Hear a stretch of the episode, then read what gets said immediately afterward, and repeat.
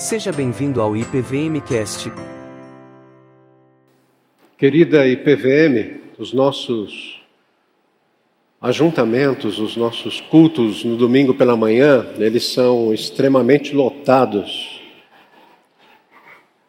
Nós geralmente temos aqui em cima o auditório tomado e temos também o salão ou os salões para darem apoio. E hoje nós percebemos que temos um número menor.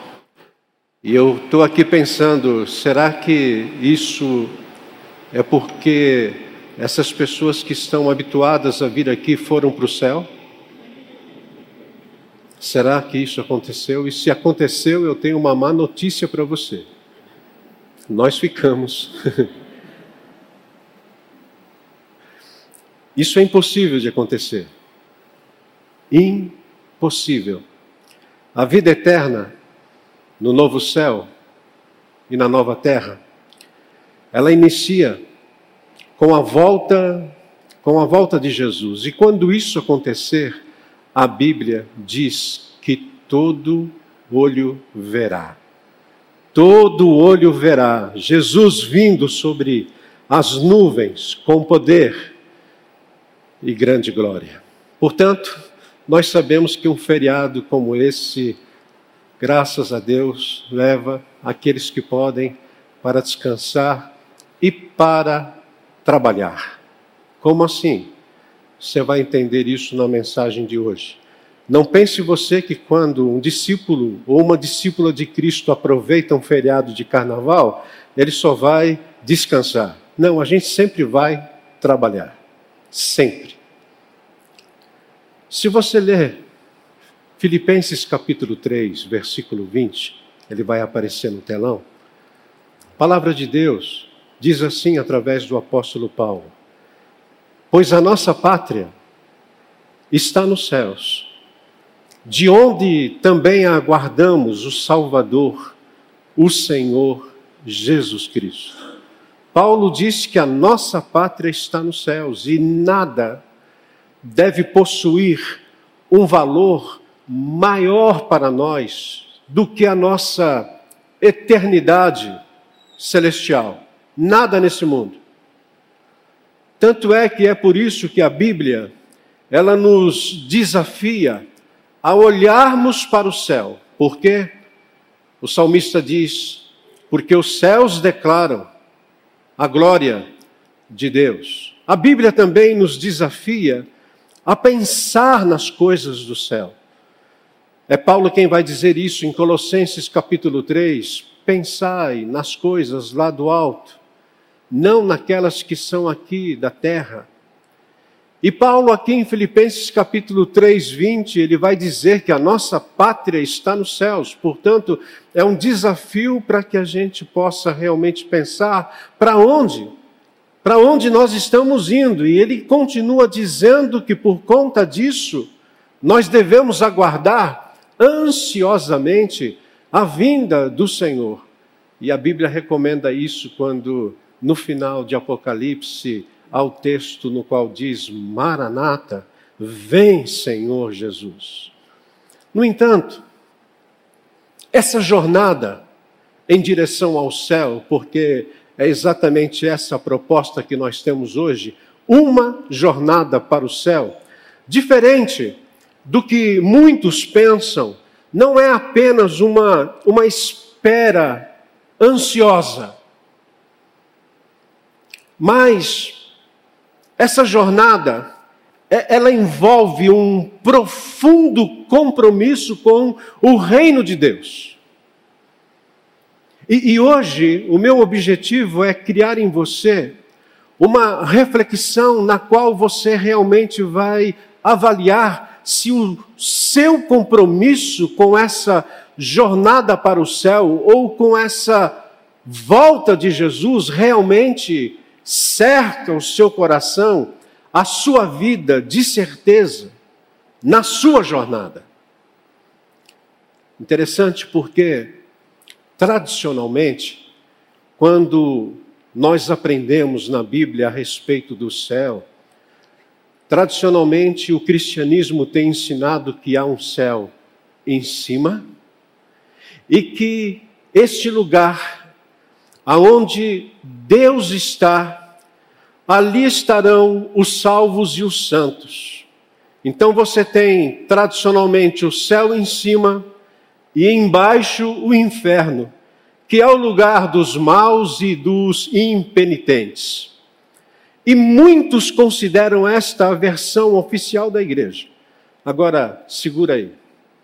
E nós não vamos conseguir responder todas as suas indagações que vão surgir nessa mensagem hoje. Nós temos um tempo aqui. Então eu diria para você assim que apesar de tudo isso, essa pode não ser uma versão bíblica. Por quê? Quando a Bíblia fala em céu, ela geralmente não está se referindo ao nosso destino futuro, mas a uma outra dimensão, uma dimensão oculta. E é uma dimensão oculta da nossa vida comum que, ao mesmo tempo, tem muito a ver com aquilo que nós fazemos e vivemos. Agora perceba, Deus criou o céu e a terra.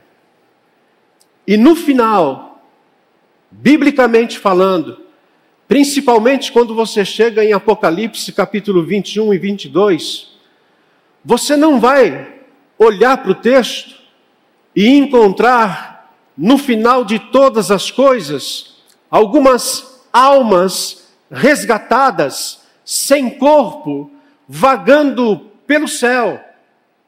Não é isso que nós encontramos ali. Ao contrário, quando você estuda a palavra de Deus, no final, em Apocalipse, diz que Jerusalém, a nova Jerusalém, ela descerá do céu e ela vai se unir e abraçar a terra. E esse será um abraço eterno. Eduardo, isso é muito confuso, eu sei. Mais confuso será porque tradicionalmente também alguns acham o céu um lugar extremamente chato. Eu não sei quanto a você, mas quando eu aprendi, quando criança, que o céu era aquele lugar onde você ficava sentado numa nuvem, tocando harpa o dia todo, e eu gostava de jogar bola, eu gostava de fazer tantas coisas na vida, e eu pensava nesse céu assim, eu falei: não, não, não quero ir para esse céu, não. É interessante que a visão que se passa do céu em muitos lugares, ela não tem nada a ver com, com a palavra de Deus. E essa não é, de fato, uma ideia muito atraente assim. Quem vê o céu nesse estilo, de roupinha branca, auréola, passeando no rio da água da vida e aquelas coisas todas, gente, por favor, esse não é um lugar que a gente gostaria de passar a eternidade. No entanto, graças a Deus, porque existe uma, uma sólida doutrina judaico-cristã que considera, e aqui começa da forma a nossa palavra nessa manhã, ela considera a ressurreição para uma nova vida que começa com a salvação.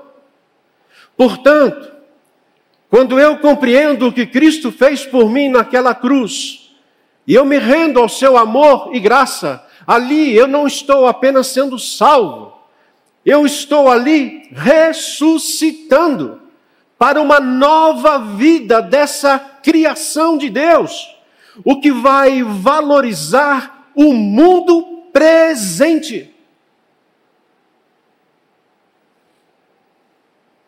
Vai valorizar inclusive os nossos corpos atuais. Porque é isso o que nós entendemos como o estabelecimento de uma continuidade entre o mundo presente e o futuro, de modo que aquilo que nós fazemos após conhecermos e nos convertermos é visto como algo que tem muita importância. Muita importância. Novamente, quando a gente faz uma introdução assim, você diz, mas é muito difícil de entender essas coisas. E eu diria para você que sim, é um pouco difícil, porque isso parte daquelas revelações que pertencem a Deus e serão plenamente entendidas depois. Existem muitos reflexos na Bíblia que dão para nós o objetivo claro do que significa tudo isso. Assim, céu e a terra, na cosmologia bíblica, são duas dimensões diferentes da boa criação de Deus. E se eu estou falando de dimensões diferentes, eu quero trazer para você aqui uma palavra de profunda esperança. Não foi à toa que o apóstolo Paulo disse que nem olhos viram, nem ouvidos ouviram, e nem jamais penetrou em coração humano o que Deus tem preparado para aqueles que o amam. E quando Paulo fala a respeito disso, ele não está falando somente a respeito do céu, mas ele está falando da salvação. O que a salvação ela produz, promove na minha e na sua vida. E trabalhar por essa esperança, então, não é se acomodar, não é esperar o céu chegar, pois esse não é o plano de Deus. Mesmo que Paulo diga que a nossa pátria está no céu, de onde nós aguardamos e esperamos ansiosamente a volta do Senhor Jesus, dentro do plano de Deus, você não pode viver apenas esperando. Ao contrário, essa jornada é um desafio para nos envolvermos ainda mais, sabe no que? Na obra missionária e no evangelismo. Tratamos disso no domingo passado no culto da noite. Pois é exatamente isso que nos dará na terra uma antivisão, uma sala de estar daquilo que nós teremos no céu. Então, Eduardo, você está dizendo que nós já podemos viver o céu aqui exatamente. Nós estamos em meio a um feriado de carnaval aonde existe muita bagunça por aí. Mas eu quero dizer para você que, em meio a esse feriado, existe o povo de Deus que se separou para poder viver um pouco do céu hoje, nesse feriado. Percebe? Por isso que Jesus disse que esse evangelho ele será pregado por todo mundo. E depois que esse evangelho for pregado por todo mundo, então virá o fim. Deixa eu seguir um pouco mais para ajudar você a pensar sobre isso. As pessoas, nos dias de Jesus, elas prestavam atenção naquilo que Jesus fazia. E o que, que Jesus fazia? Jesus salvava, Jesus curava as pessoas, principalmente aquelas que estavam enfermas, paralíticas. Jesus, inclusive, chegou a ressuscitar pessoas. E o que Jesus estava fazendo no presente, entenda, não era para salvar apenas as almas que existiam naqueles corpos, mas Jesus estava resgatando pessoas da decadência e da corrupção do mundo, para que essas pessoas, as quais estavam conhecendo a Jesus, estavam sendo salvas por Jesus e curadas por Jesus, elas pudessem desfrutar já no presente da renovação da criação, que é o propósito supremo de Deus. Então, se você busca salvação, amém por isso. Se você busca viver esse pré-céu aqui, amém por isso. E fazendo assim, nós estaremos envolvidos também com essa restauração, não apenas nossa, não apenas daqueles que estão próximos de nós, mas também do ambiente que nós estamos é, vivendo. E um versículo que sempre me impressionou em relação a isso é o texto de 1 Coríntios, capítulo 15, 58. Não coloca ainda não, Gustavo? Segura aí. Esse texto de 1 Coríntios 15, é, apaga ele, por favor. Isso. Esse texto aí, é, o contexto do capítulo 15 de 1 Coríntios, o apóstolo Paulo, ele, ele usa 58 versículos para falar sobre ressurreição. E se você quiser aprender um pouco a respeito de ressurreição, você precisa ler, estudar este capítulo. E Paulo, quando encerra no versículo 58, ele não diz, ele não diz, portanto, uma vez que vocês têm tamanha esperança do céu, sentem-se e relaxem pois Deus preparou um grande futuro para vocês. Paulo bem que podia falar assim, gente, a certeza da nossa res ressurreição e a certeza do nosso céu é tão impressionante que vocês agora podem relaxar, podem ir para o acampamento de carnaval, podem viajar com a família, vocês não precisam fazer mais nada, está tudo pronto. Não, não é isso que ele diz. Olhe só como ele fecha o capítulo 15, versículo 58. Ele diz as seguintes palavras: Portanto, meus amados irmãos, sede firmes, inabaláveis e sempre abundantes na obra do Senhor, sabendo que no Senhor o vosso trabalho não é vão.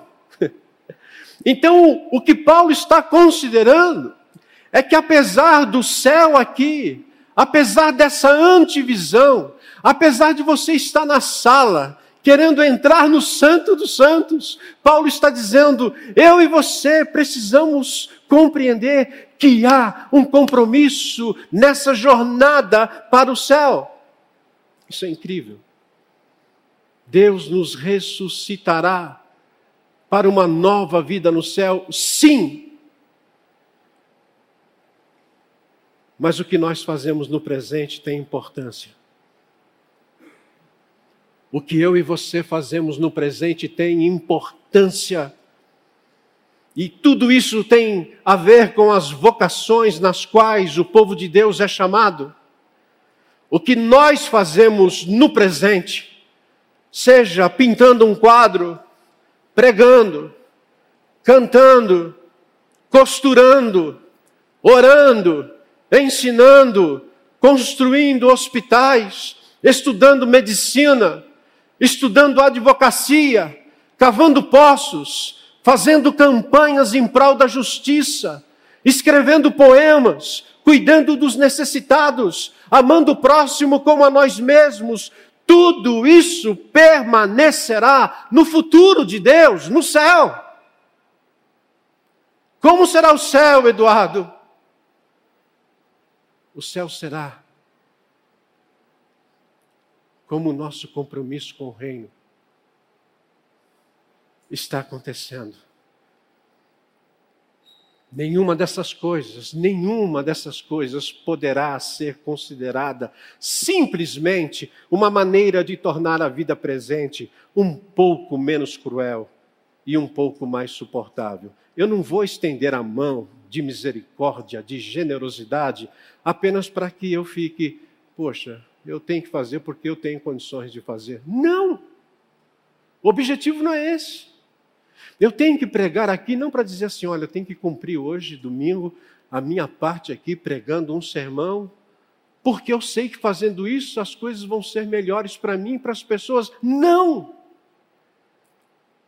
Esse interesse não é de tornar um pouco mais suportável, até o dia que nós vamos deixar tudo isso para trás definitivamente. Por quê? Porque enquanto nós fazemos isso hoje. Nós estamos construindo e nós estamos estabelecendo o reino de Deus.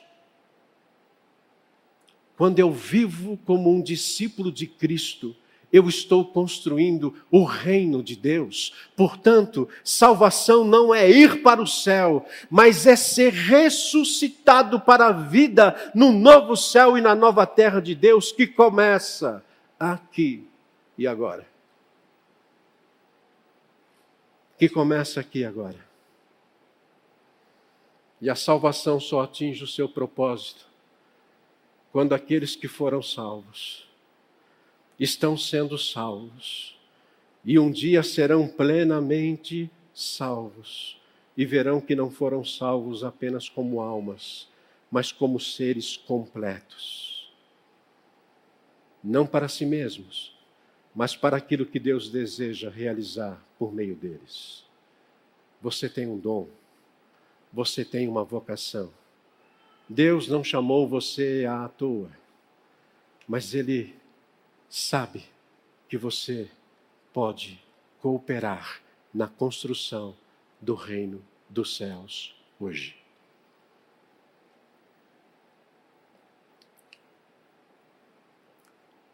Você tem certeza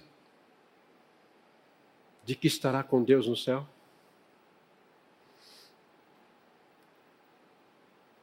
Tem certeza? E olha que eu estou dizendo que isso começa aqui. Mas tem uma pergunta que eu aprendi com o evangelismo explosivo. Eu não gosto muito do conteúdo total, porque ele não é muito calvinista, mas isso não importa agora. Mas eu gosto da pergunta. Se Deus lhe perguntasse, por que deveria eu permitir que você entre no meu céu? Pense nisso. Nós estamos falando sobre uma jornada no céu. E você acabou pelo jeitinho que você, eu daqui de cima dá para olhar quase todo mundo, e hoje melhor ainda. Quando eu perguntei, você tem certeza que estará com Deus no céu? A maioria aqui disse assim, outros ficaram assim. Mas quando eu digo, se Deus lhe perguntasse por que deveria eu permitir que você entre no meu céu, o que você responderia? O que você responderia? É, por que isso? Porque quando nós não temos uma, uma visão coerente com a palavra de Deus, eu diria para você que as respostas elas serão as mais estranhas possíveis.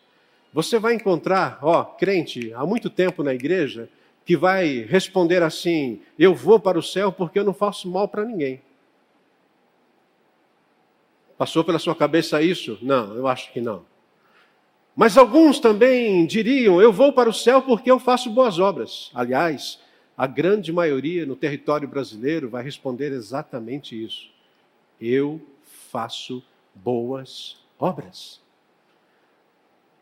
Terão aqueles que vão um pouquinho mais além: eu nunca matei, eu nunca roubei, por isso que eu quero, e eu sei que eu mereço entrar no céu. E alguns vão dizer: eu vou para o céu porque de vez em quando eu vou à igreja, inclusive no domingo de carnaval. Aliás, eu vou para o céu porque de vez em quando eu dou um dinheirinho para ajudar alguma entidade, até mesmo na igreja, eu contribuo uma vez por ano. Eu oro, rezo todos os dias, por isso que eu vou para o céu. Eu não durmo sem ler a Bíblia, por isso que eu vou para o céu. E aí, queria convidar você para que a gente leia junto esse texto. Efésios capítulo 2, versículos 8 a 10. Vamos ler juntos.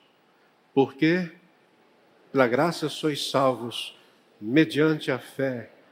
E isso não vem de vós, é dom de Deus, não de obras, para que ninguém se glorie, pois somos feitura dele, criados em Cristo Jesus para boas obras, as quais Deus de antemão preparou para que andássemos nelas. A pergunta que a gente faz é: Quer dizer que eu não vou entrar no céu por conta daquilo que eu faço? Exatamente, não é por isso. É por conta da obra que Cristo fez em seu lugar por você. E que boas obras são essas, então, Eduardo, que o, o apóstolo Paulo está aqui dizendo? Que boas obras são essas da nossa jornada para o céu? Eu diria, são aquelas obras que estão ligadas à grande obra de Jesus na cruz. E tem a ver, portanto, com o nosso evangelismo, tem a ver com a nossa missão, que é a missão de Deus. É a obra que nós fazemos para cooperar com Deus na restauração do mundo. Cooperar? Sim, eu estou falando de uma linguagem bíblica de 1 Coríntios capítulo 3, versículo 9, quando a Bíblia diz que nós somos cooperadores de Deus. É por isso que Jesus, então, ele diz que Deus enviou Jesus. E que Jesus nos enviou nesse mundo na jornada para o céu. E nos deu o Espírito Santo. É por isso que a Bíblia diz que você vai receber o poder ao descer sobre você o Espírito Santo para ser testemunha na cidade aonde você está, Jerusalém, no nosso caso, São Paulo. E mais do que isso, você vai poder viver isso dentro da Judéia, que certamente é a província, é o nosso estado, e quem sabe Samaria, que é essa região mais afastada, com uma conotação até mesmo transcultural num país como o nosso e até os confins da terra terra, em outras palavras, é a mensagem indo em todos os lugares. Eu repito uma frase que eu disse aqui no domingo passado, aonde o Ralph Hinter, antropólogo e ao mesmo tempo missionário americano, ele diz que evangelismo é uma igreja crescendo aonde ela está. Vila Mariana, arredores. E missões é uma igreja crescendo onde ela não está. E Deus desafia você e a mim a vivermos integralmente, corpo e alma, a serviço do reino, a fim de você ir para o céu e ir com certeza de que você já está vivendo este céu aqui, bem como levar outras pessoas. E pensando nisso, eu gostaria de compartilhar com vocês três movimentos. Três movimentos nessa nossa jornada para o céu. A primeira delas, ou o primeiro movimento é orar. Qual é o primeiro movimento, igreja? Orar. Qual é o primeiro movimento, igreja? Orar. Orar. Orar o quê? Hoje é dia 19 de fevereiro. Eu tenho certeza que você já leu, viu ou ouviu o que eu vou dizer agora. Mas se isso ainda é desconhecido, procure saber melhor. Há 11 dias, há 11 dias, no dia 8 de fevereiro, uma reunião, uma reunião de jovens começou. E o pastor tomou a palavra e começou a falar em Hebreus capítulo 12. E, e é hábito naquele lugar, depois da palavra do pastor, a igreja se reunir para orar. E um grupo veio à frente para exatamente fazer isso, orar. Eu estou falando há 11 dias. Esse culto não terminou até hoje.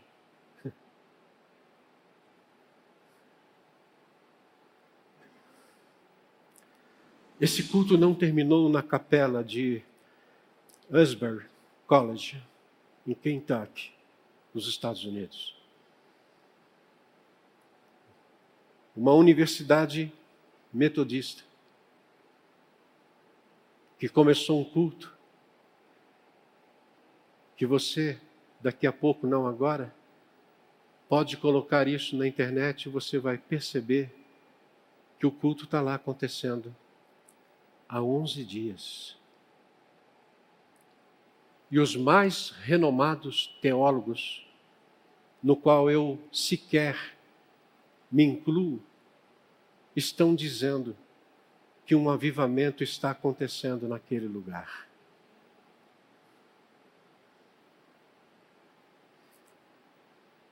Eu acessei na quinta, na sexta, na madrugada deste domingo e antes de começar o culto, para me certificar se eles estavam reunidos ainda.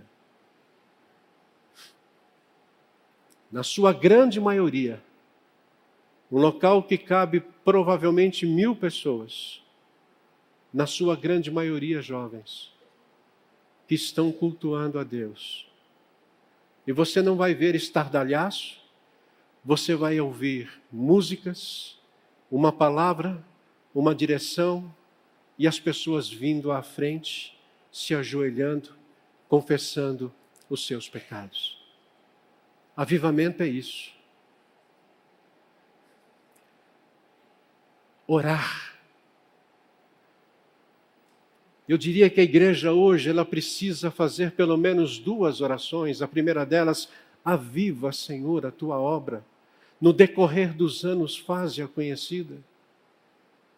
Uma segunda oração que eu percebo que a igreja precisa fazer hoje é: a colheita é grande, Lucas capítulo 10, versículo 2, palavra de Jesus, mas os trabalhadores são poucos. Portanto, olha o que Jesus diz: peçam, orem ao Senhor da colheita, que mande trabalhadores para a sua colheita.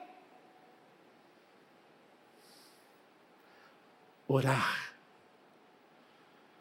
eu fico imaginando todos os ministérios da nossa igreja se envolvendo numa oração, pedindo trabalhadores.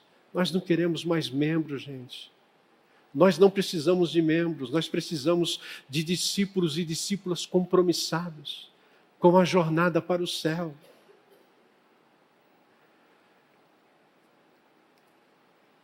Eu recebi um vídeo ontem, alguns aqui receberam do nosso acampamento de juventude.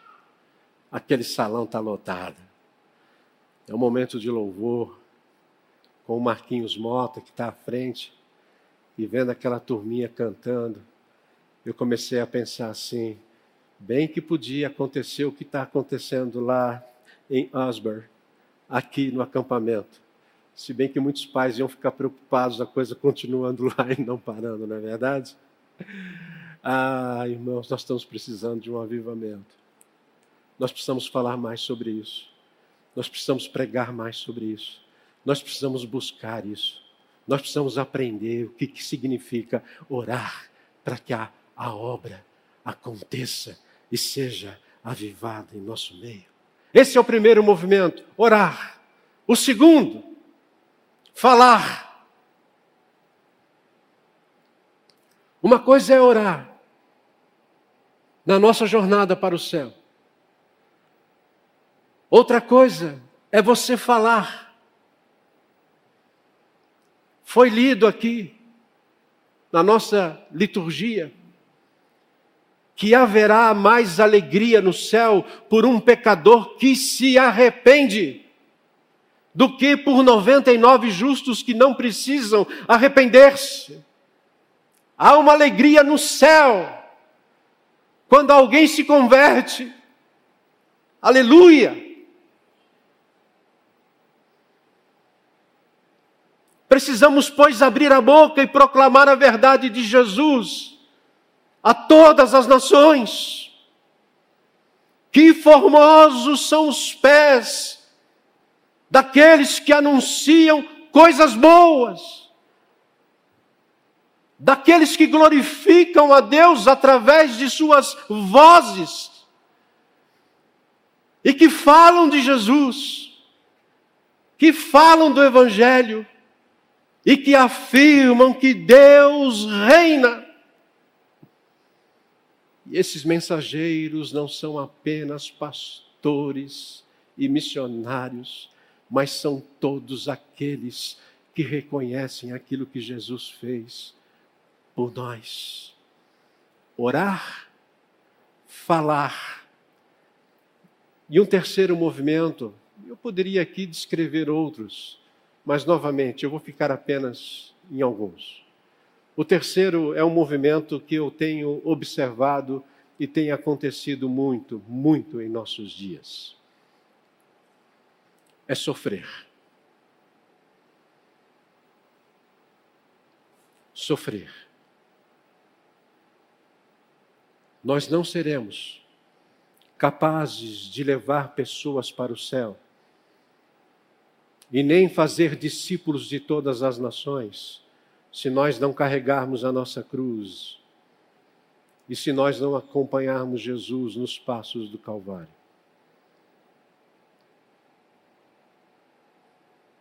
Nós vamos sofrer. A nossa jornada para o céu, Jesus nunca escondeu que nós não sofreríamos. Ao contrário, ele diz e quem não toma a sua cruz e vem após mim não é digno de mim. Ele está dizendo: você vai ter que carregar a sua cruz. E carregar a cruz significa sofrimento. Nós precisamos estar dispostos a sofrer. Mas o nosso sofrimento não será em vão.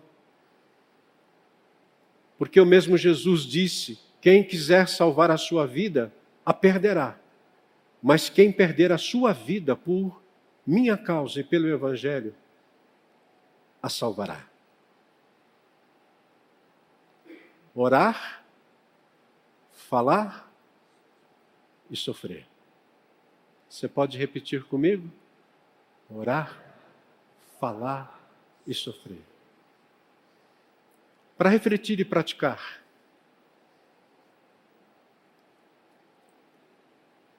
Você seria feliz no céu se Cristo não estivesse lá? Como assim? Vou repetir. Você seria feliz no céu se Cristo não estivesse lá? Imagine. Imagine se você pudesse ter o céu sem doenças, com todos os amigos. Imagine se você pudesse ter o céu com a comida que você mais gosta, com todas as atividades que você ama fazer. Imagine se você pudesse ter o céu com todas as belezas que você já pôde contemplar em vida, com todos os prazeres ampliados nenhum conflito humano, nenhum desastre, nenhuma Covid. Enfim, você ficaria satisfeito se Cristo não estivesse lá e se você tivesse tudo isso?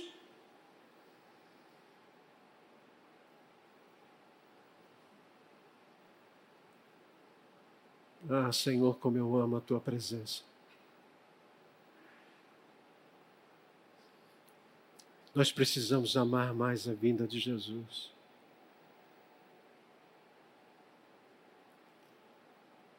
Você não tem curiosidade para encontrar Jesus? Saber como Ele é? Poder dar um abraço nele?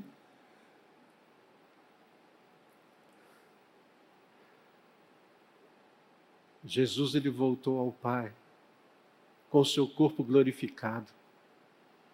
E ele vai voltar com esse mesmo corpo. Nós vamos poder vê-lo como ele é. E no céu nós vamos viver com ele, como ele é e como nós então seremos. Não muito diferente daquilo que somos hoje. Melhor.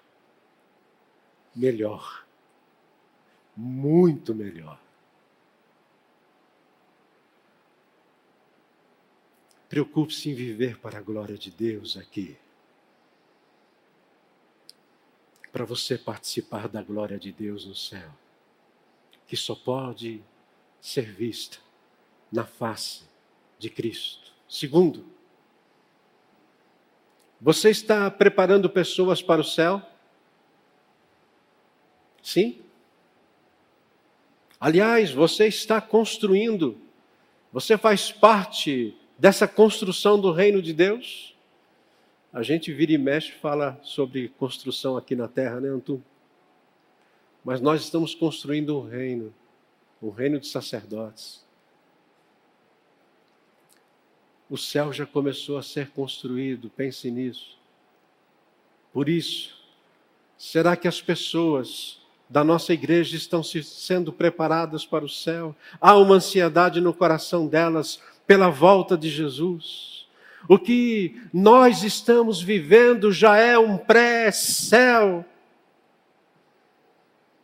A penúltima palavra da Bíblia, a penúltima, ela é de Jesus, quando ele diz: Eis que venho sem demora. E qual é a última palavra da Bíblia?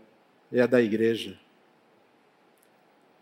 Maranata, vem, Senhor Jesus. Infelizmente, são poucos os preparados para o céu.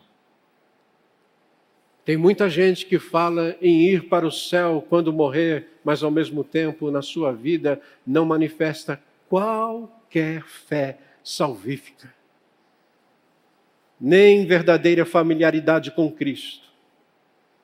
São pessoas que querem ir para o céu, mas não honram a Cristo neste mundo, não têm comunhão com Cristo, não amam a Cristo e por conta disso também não conseguem amar a igreja.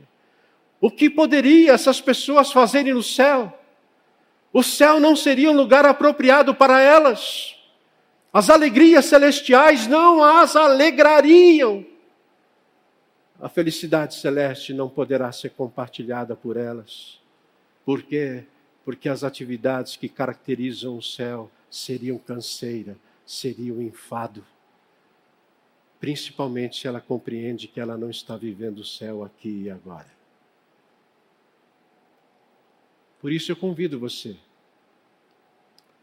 hoje, a pensar.